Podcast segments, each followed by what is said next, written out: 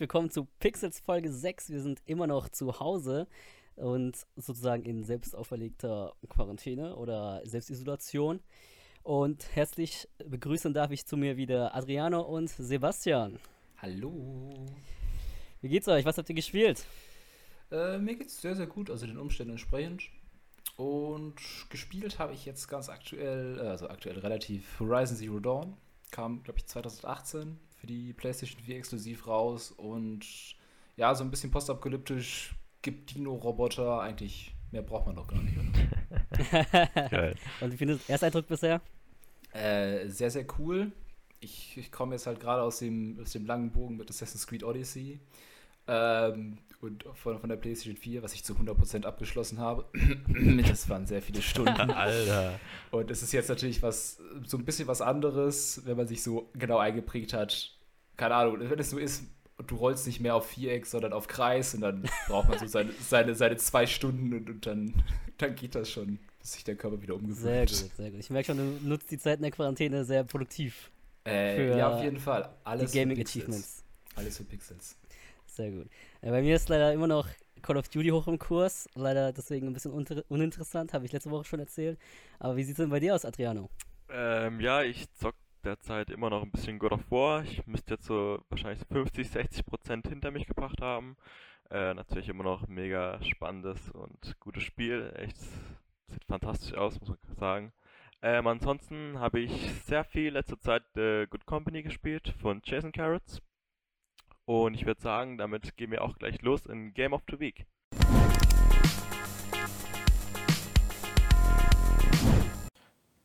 Wegen der neuen Pixels-Folge. Was spiele ich denn da? Sebastian wird wahrscheinlich einen neuen DLC zu Borderlands 3 spielen. Final Fantasy VII, das Remake kam doch erst raus. Das wäre ein gutes Spiel. Zwei Gegner, zwei Gegner, ich brauch Krone. Äh, einen Moment. Adriano, was geht ab? Final Fantasy 7. Nee, nee, mach das nicht. Das macht jeder gerade. Mach lieber äh, hier das neue Game von Jason Carrots. Das soll richtig geil sein. Ja, ja. Adriana, sorry, ich habe gerade absolut keine Zeit. Ja, Arbeit, ganz Tag Arbeit. Ja, ist gerade ein bisschen stressig, tut mir leid. Äh, Adriano. Äh, Bombe liegt, Bombe liegt. Äh, Adriano, ich muss dann, gell? Ciao.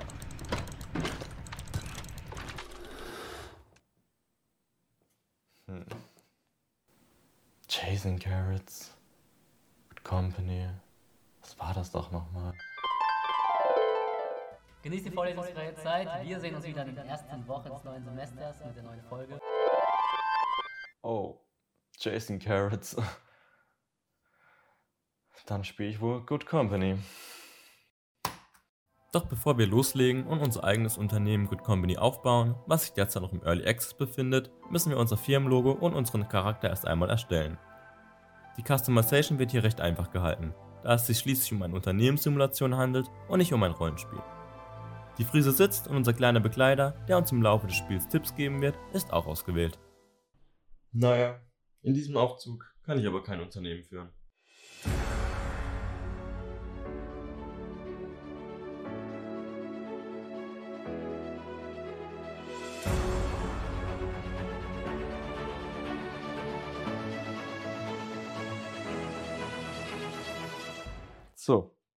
Schon gleich viel besser. Im Hauptmenü kann man entweder mit der Kampagne beginnen oder direkt ein freies Spiel starten. Da ich mit dem System noch nicht ganz vertraut bin, präferiere ich zu Beginn doch erst die Kampagne. Diese beginnt damit, dass es der Stadt Good County wirtschaftlich schlecht geht. Im Auftrag des Wirtschaftsministeriums soll ich als CEO dafür sorgen, dass die lokale Wirtschaft sich wieder erholt. Um dieses Ziel zu erreichen, beginnen wir in der Garage meines Vaters. In der Garage angekommen, werden einem die Basics beigebracht, wie das Bestellen von Ressourcen und das Herstellen von Komponenten wie diese Kopfzelle, um diese anschließend zu verkaufen. Hat also noch nicht viel mit Unternehmensführung am Schreibtisch zu tun, sondern vielmehr ist hier noch selber Hand anlegen gefragt. Dabei agiere ich hauptsächlich in den drei verschiedenen Spielmodi. Im Baumodus kann ich verschiedene Werkbänke, Regale, Forschungstische und Dekorationen und viele weitere Gegenstände auswählen und sie platzieren. Ist im Eifer des Gefechts mal etwas falsch platziert worden, kann man den Gegenstand einfach wieder verschieben oder abreißen. Allerdings als richtiger Chef möchte ich mir nicht die Hände schmutzig machen. Deshalb stelle ich mir durch den Mitarbeitermodus gleich mal einen Angestellten ein, der meine Arbeit fortführen soll. Ah, schon gleich viel besser. Da kann man doch gleich viel einfacher arbeiten, wenn man seinen fleißigen Mitarbeiter beim Laufen und Mutieren zusieht. Über den Logistikmodus bestimme ich über Track und Drop die einzelnen Arbeitsschritte meines Unternehmens. Sprich vom Wareneingang bestimme ich, welche Materialien in welchen Regalen befördert werden sollen. Von dort aus kann ich sie zu den einzelnen Werkbänken leiten, welche die Angestellten zum Produzieren brauchen. Die produzierten Komponenten werden dann in das entsprechende Regal des jeweiligen Monteurs befördert, der diese dann zusammenbaut. Und voilà, haben wir einen Taschenrechner hergestellt. Diesen müssen wir jetzt nur noch zum Warenausgang bringen und schon generieren wir Umsatz. Im Laufe der Kampagne lernt man immer mehr Features kennen, die essentiell für ein erfolgreiches Unternehmen sind. Durch das Analysieren von hergestellten Komponenten erhält man Grundlagenforschungspunkte, mit denen es möglich ist, bessere Komponente zu erforschen, um damit neue Produkte zu produzieren. Neue Produkte lassen sich durch Blueprints an einem Zeichenbrett herstellen. Dazu müssen die Tetris-formartigen Komponenten in die passende Flächen gezogen werden. Zudem kann man das Design und das Gehäuse des Produktes ändern, Je nach eingebauter Komponente weist das Endprodukt auf verschiedene, sowohl positive als auch negative Eigenschaften auf. Das wären zum Beispiel Gewicht, Fragilität, Abwärme und der ökologische Fußabdruck. Welche Eigenschaften nun für den Kunden wichtig sind, kann man über die Marktübersicht einsehen. Dort stehen Fakten wie zum Beispiel, welche Merkmale für das nächste Produkt erwartet werden, wie viel Umsatz das Unternehmen generiert hat, die Marktwertung für das verkaufte Produkt und noch vieles mehr. Zudem lässt sich der Verkaufspreis der Produkte ständig ändern, was zu einer besseren Marktwertung führt. Hat man nun seine Aufgaben erledigt, kann man wieder zur Kampagnenkarte zurückkehren und sich in das nächste Level begeben. Dort waren neue Aufgaben und Ziele, die es zu bewältigen gilt. Zwischendurch gibt es immer wieder optionale Herausforderungslevel, bei denen man gegen die Zeit zum Beispiel eine gewisse Anzahl an Modulen verkaufen oder einen gewissen Umsatz innerhalb dieser Zeit erreichen muss. Deshalb begebe ich mich ins freie Spiel und schaue, wie ich dort zurechtkomme und ob ich das Gelernte jetzt anwenden kann. Nun stehe ich da, in einer leeren Halle mit etwas Startkapital und meinem kleinen Helfer. Also wieder alles auf Anfang. Ich bestelle Material, platziere Werkbänke, stelle Blueprints her, stelle Mitarbeiter ein und produziere meine ersten Teile. Läuft! Hier ist es wichtig, alles im Überblick zu haben und ständig auf dem neuesten Forschungsstand zu sein, da dein Produkt mit der Zeit veraltet und unattraktiv wird. Mein Unternehmen wächst schnell voran. Ich stelle mehr und mehr Mitarbeiter ein und kaufe mir weitere Hallen zum Produzieren. Und da sind mir dann auch die ersten größeren Marken des Spiels aufgefallen. Das Logistiksystem ist zwar simpel aufgebaut, dennoch verliert man bei so vielen Mitarbeitern und Werkbänken schnell die Übersicht, was alles miteinander verbunden ist und was nicht. Immer wenn meine Mitarbeiter in der Gegend rumstanden, statt zu arbeiten, obwohl sie ihr Material haben und auch richtig zugewiesen worden sind, wusste ich nie so richtig, ob es mein Fehler war oder ob es ein Bug des Spiels ist. Dabei waren es oftmals nur Kleinigkeiten, weil das eine Regal von beiden Seiten begehbar ist und das andere nur von der einen Seite und ich dies einfach nur falsch herum an die Wand gebaut habe. Spuren der Early Access sieht man noch mehr, wenn man in einzelnen Foren wie beispielsweise auf Discord nachschaut. Von gelegentlichen Spielabstürzen bis zu nicht entfernbaren Benachrichtigungen und falsch angezeigten Icons läuft hier manches noch nicht so rund, wie es sein sollte, Dennoch hat sich das Entwicklerteam damit eine Community aufgebaut, bei denen sie sich ständig mit den Spielern austauschen können und somit die Möglichkeit haben, sich für neue Inhalte inspirieren zu lassen. Fetten Pluspunkt hierfür. Wenn das Team weiterhin so fleißig Updates liefert wie bisher und ihrem Logistiksystem noch den Feindschiff verpasst und den Arbeitsmarkt mit charakterstarken und schwachen Arbeitnehmern in verschiedenen Gehaltsstufen bestückt, hat das Spiel eine gute Zukunft vor sich. Denn Spaß macht es trotz Fehlern jetzt schon. Oh, das war doch mal ein guter Arbeitstag mein Unternehmen läuft und ich muss nicht mehr von selber arbeiten. Das klingt doch ganz gut. Und da das Spiel auch bei GOG und Steam eigentlich ganz gut ankam, sollte doch die Zukunft von Pixel gesichert sein, nicht wahr? Zu Good Company muss man noch eins kurz was sagen. Ähm, es ist auf Steam und GOG erhältlich, aber halt als Early Access.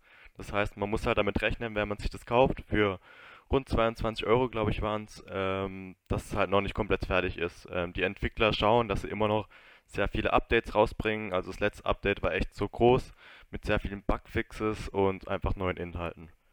Ähm, apropos Inhalten, da hat Sebastian ein schönes Spiel gespielt und das schauen wir uns jetzt an. Das zweite Story DLC zu Borderlands 3 Star. In ganz Love and Tentacles begibt ihr euch als Kammerjäger dieses Mal nach Xylorgos. An diesem abgelegenen Fleck der Galaxie soll nämlich die Hochzeit von Sir Hammerlock und White Jacob stattfinden.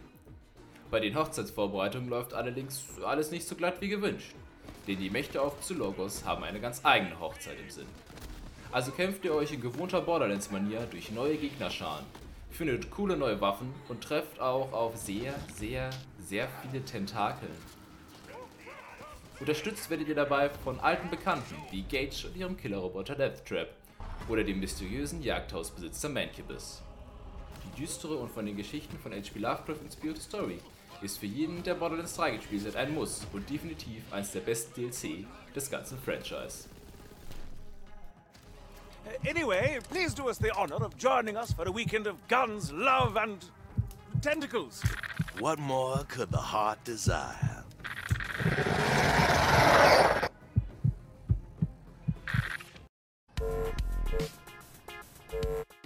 Ja, oh, das war Borderlands 3.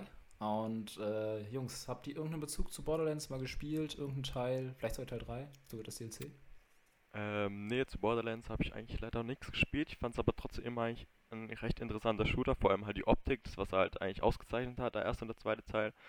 Ähm, durch den DLC jetzt bin ich eigentlich echt aufmerksam geworden, weil ich eigentlich schon ein H.P. Lovecraft-Fan bin und der Trailer, wo ich gesehen habe und auch jetzt seinen Beitrag, haben mich da echt ein bisschen spannend gemacht. Wie sieht's bei dir aus, Kang? Ich habe auch noch kein Borderlands richtig gespielt. Den zweiten habe ich mal angezockt mit einem Kollegen im Coop-Modus. Das fand ich immer ganz cool, dass der Shooter einfach den Coop-Modus sehr stark in den Fokus rückt. Und das macht auch dann Spaß mit äh, dem ganzen Loot und dem drum und dran.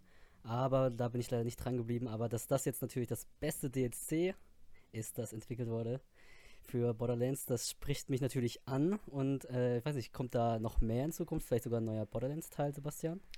Also zu Borderlands 4 sagen sie so nichts. Angeblich soll jetzt Teil 3 das letzte sein, aber ähm, da ist ja immer viel gesagt, bei, wenn man sowas ankündigt. Aber zu Borderlands 3 kommt auf jeden Fall noch masseweise Content. Zwei große DLCs sind noch angekündigt, da weiß man noch nichts. Und auch die Entwickler bringen immer wieder so zeitlich befristeten kleinere Missionen oder Events raus. Da läuft jetzt gerade auch eins und zuletzt gab es dann zu Halloween 1 oder und, ähm, zum Valentinstag und sowas immer wieder, wo dann so einen Monat wieder neue Moody im Spiel sind. Das ist super cool. Ach krass, also die bringen das quasi auch, na, da bringen die sehr viel Service quasi noch aktuell rein. Ja, auf jeden Fall. Okay, cool. Äh, dann würde ich als nächstes sofort in die Short News abgeben. Woo.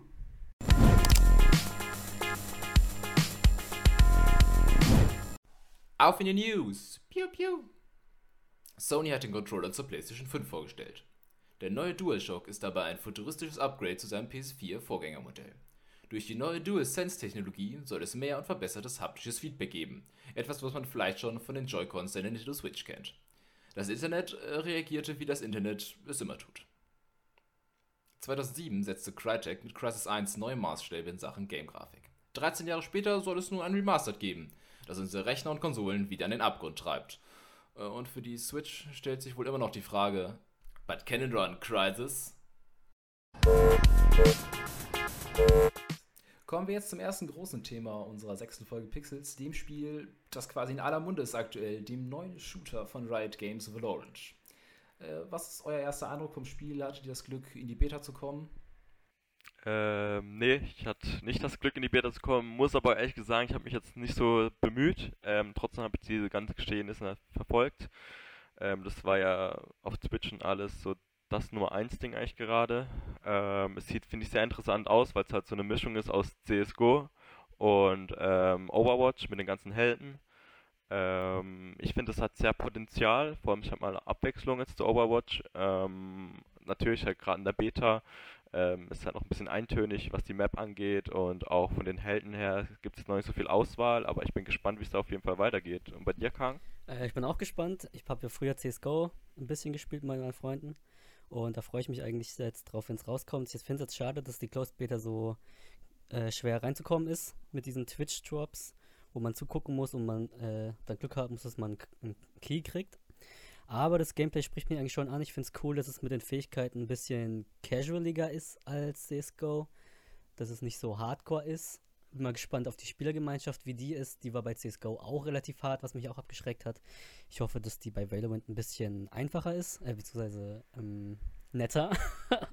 Lieb Ja, ausgedrückt. also, wenn man darüber nachdenkt, dass es ja ein Riot-Game ist, kann man nur hoffen, dass es nicht die Community aus League of Legends ist. Ne? oh shit, stimmt, das habe ich vergessen. so.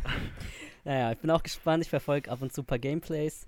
Ich könnte mir vorstellen, dass es äh, ein richtiger Hit wird und werde es auf jeden Fall anspielen, wenn es wenn es rausgekommen ist. Ja. ist ja free to play. Genau, es wird Free-to-Play, das ist das ganz Wichtige. Ganz niedrige Grafikanforderungen heißt eigentlich für jeden spielbar.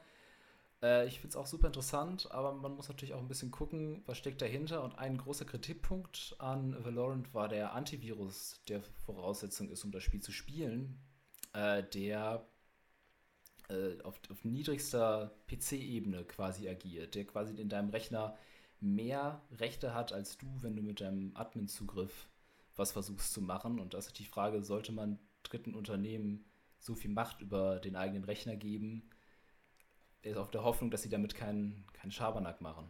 Was sagt ihr dazu? Kann man da vertrauen? ich finde es auf jeden Fall eine krasse Maßnahme, vor allem wenn, ich weiß nicht, aber es wird ja wahrscheinlich eines der ersten Spiele sein, die diese tiefen Zugriffsrechte hat, wenn das jetzt so aufgebau aufgebauscht wird. Und keine Ahnung, wenn andere Spiele ohne, das, ohne damit klarkommen, dann äh, sollten die das eigentlich auch ohne schaffen, weil es ist schon ein harter Eingriff irgendwie. Also ich muss mal gucken, ob die jetzt tatsächlich dann irgendwie was äh, Schlimmes machen können mit diesen Rechten. Aber hört sich jetzt erstmal ein bisschen beunruhigend an. Und äh, ich weiß nicht, Call of Duty Warzone, was ich gerade spiele, da haben die jetzt, äh, die regeln das so, dass Cheater einfach zusammen in den Server reinkommen und das halt gar nicht gesagt kriegen. Das heißt, Cheater werden einfach äh, dann irgendwo gesammelt, ohne dass sie es merken. Und das finde ich zum Beispiel eine ganz gute Maßnahme, weil die Cheater dann nicht merken, äh, weil sie es erst lange spät äh, blicken, dass sie halt entlarvt worden sind und solange halt sich gegenseitig den Spaß nehmen. So eine Maßnahme finde ich ganz gut. Ähm, jetzt mal gucken, was das tatsächlich heißt.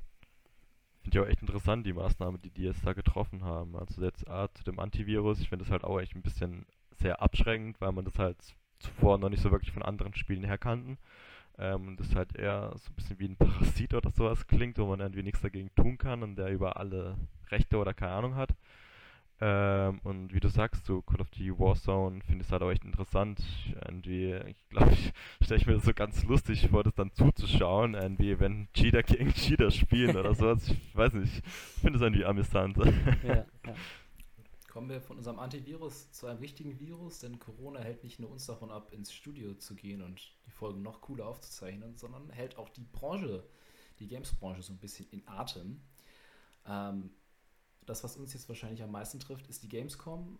Kahn, was ist denn da los? Äh, ja, die wurde jetzt auch abgesagt. Wir hatten ja schon länger damit gerechnet und zwar ja abzusehen eigentlich fast schon. Und jetzt, wo die alle Großveranstaltungen bis zum 31. August quasi äh, verboten worden sind, muss natürlich auch die Gamescom hart einstecken. Aber die haben schon die Maßnahmen verkündet, das alles online zu verlegen. Und ähm, ein genaues Konzept muss noch vorgestellt werden, aber da darf man auf jeden Fall gespannt bleiben, was noch kommt. Was haltet ihr davon? Ja, schwer. Also es kommt halt darauf an, wie sie es zeigen. Ähm, weil Geoff Keighley hat ja auch in dem Zeitraum, glaube ich, so eine eigene ähm, Präsentation, sag ich mal, auf äh, Steam. Die sind ja da mit Valve, glaube ich, gerade im Partner, ähm, wo sie halt auch so ähnlich wie der E3 oder so mit sich Entwickler zusammengeschlossen haben und da über Releases und alles sprechen und Trailer zeigen. Ich kann es mir vorstellen, dass die Gamescom da so ähnlich macht. Ähm, ist halt einfach jetzt gerade schwer abzusehen, wie die ja noch gesagt haben, wie sie es laufen lassen, weil ich stelle es mir halt auch schwer vor, ob es aus der Entwicklersicht, ob es da so viel bringt, da irgendwie was zu machen. Natürlich ähm, ist die Gamescom halt bekannt, ähm, haben sehr viele oder haben eine sehr große Community und sehr viele Zuschauer wahrscheinlich dann auch. Ähm, ich denke schon, dass es für die Entwickler dann irgendwie noch rendieren wird. Wie siehst du das, Sebastian? Ja, das ist natürlich eine gute Frage. Also Entwickler zahlen ja immer viel Geld bei einer Messe an, an, die, an den Messebetreiber, da, da sein zu dürfen, ihren Stand zu haben. Dafür bekommen sie ja irgendeine Form von Gegenleistung. Und da ist die Frage jetzt, wie funktioniert das? Also lohnt sich das jetzt für mich? Also wenn ich jetzt, keine Ahnung, Sony bin, muss ich jetzt lohnt sich das irgendwie mit, jetzt virtuell mit der Gamescom eine Partnerschaft einzugehen, wenn ich all das, was da auf der virtuellen Gamescom passiert, vielleicht auch über meine eigene Website und meinen YouTube-Kanal kostengünstiger machen könnte. Ne? Da muss sich die Games schon, da muss sich die Gamescom schon was ganz schön Gutes überlegen, dass sie da im Geschäft bleiben.